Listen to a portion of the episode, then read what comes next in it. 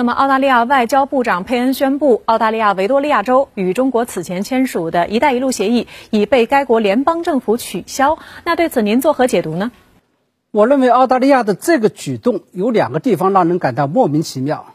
第一个是澳大利亚外交部长佩恩说，他们之所以这样做，是因为这一协议不符合澳大利亚的外交政策。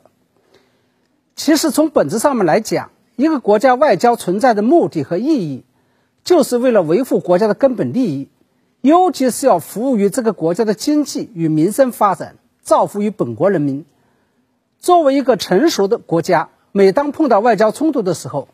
都会尽量避免这种冲突蔓延到两国的经贸领域，尤其是避免其冲击到本国的经济与民民生。这就是所谓的政经分离。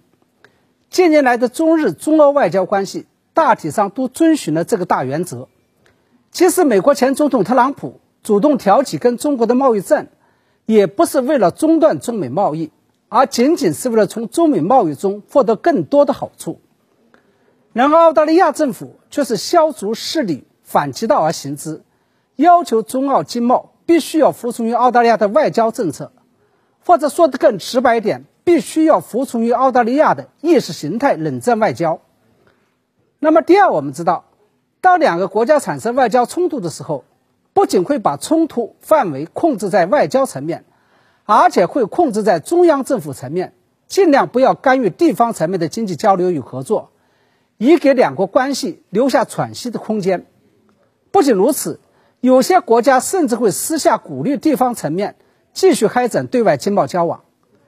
然而，澳大利亚却是不惜以在联邦国会通过新法案的方式。收缴了各州政府与外国签订协议的权利，也就是不惜以破坏澳大利亚所奉行的地方自治这一根本性的宪政制度的方式，来废除维多利亚州与中国此前签署的一带一路协议。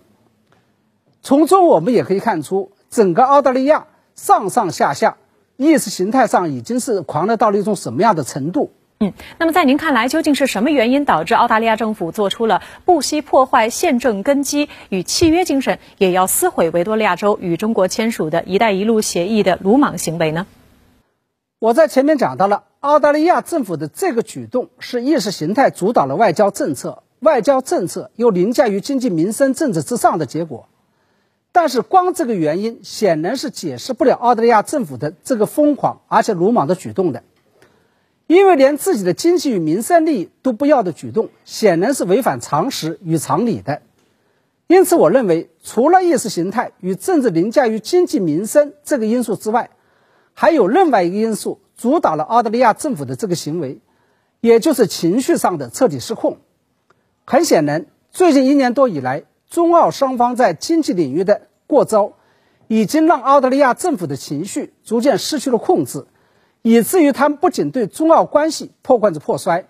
甚至为了跟中国打意识形态冷战，不惜伤害本国的经济民生与破坏本国的宪政制度了。我认为这是一个非常危险的信号，它意味着接下来的中澳关系将会进入到由情绪来主导的阶段。假如任由这种负面情绪发作而不加以管控，未来的中澳关系前景将会十分堪忧。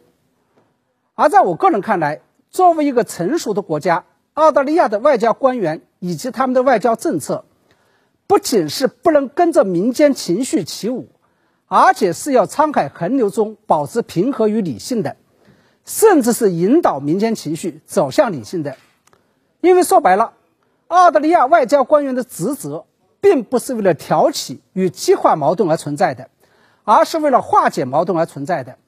外交的职责是要化干戈为玉帛，是要在冒烟的枪管里面插上鲜花的。同时，澳大利亚的外交政策还应该着眼于长远与大局。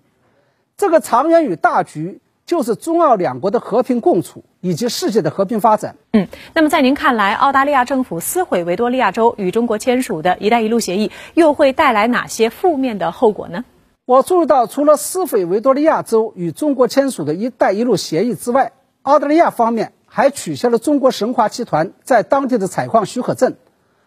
这是摆出了要在经济上跟中国全面脱钩的架势。我认为，对于澳大利亚来说，这应该是一个外交政策上的根本性转变。我们知道，长期以来，澳大利亚玩弄的是在中美两个大国之间搞平衡的外交战略，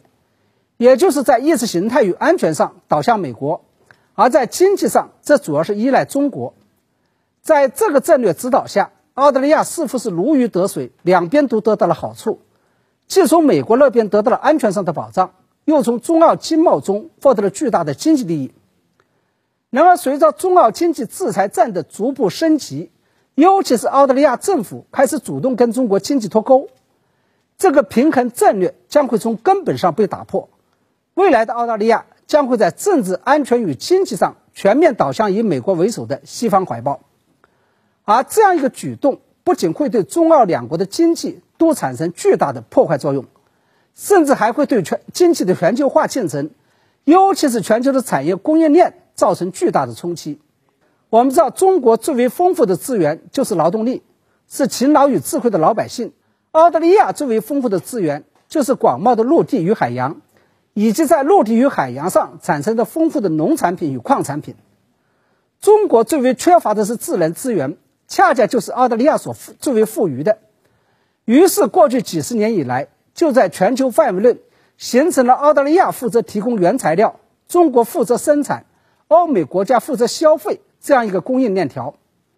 这是全球化背景下各国优势资源相互整合的一个典范，甚至是一个绝配。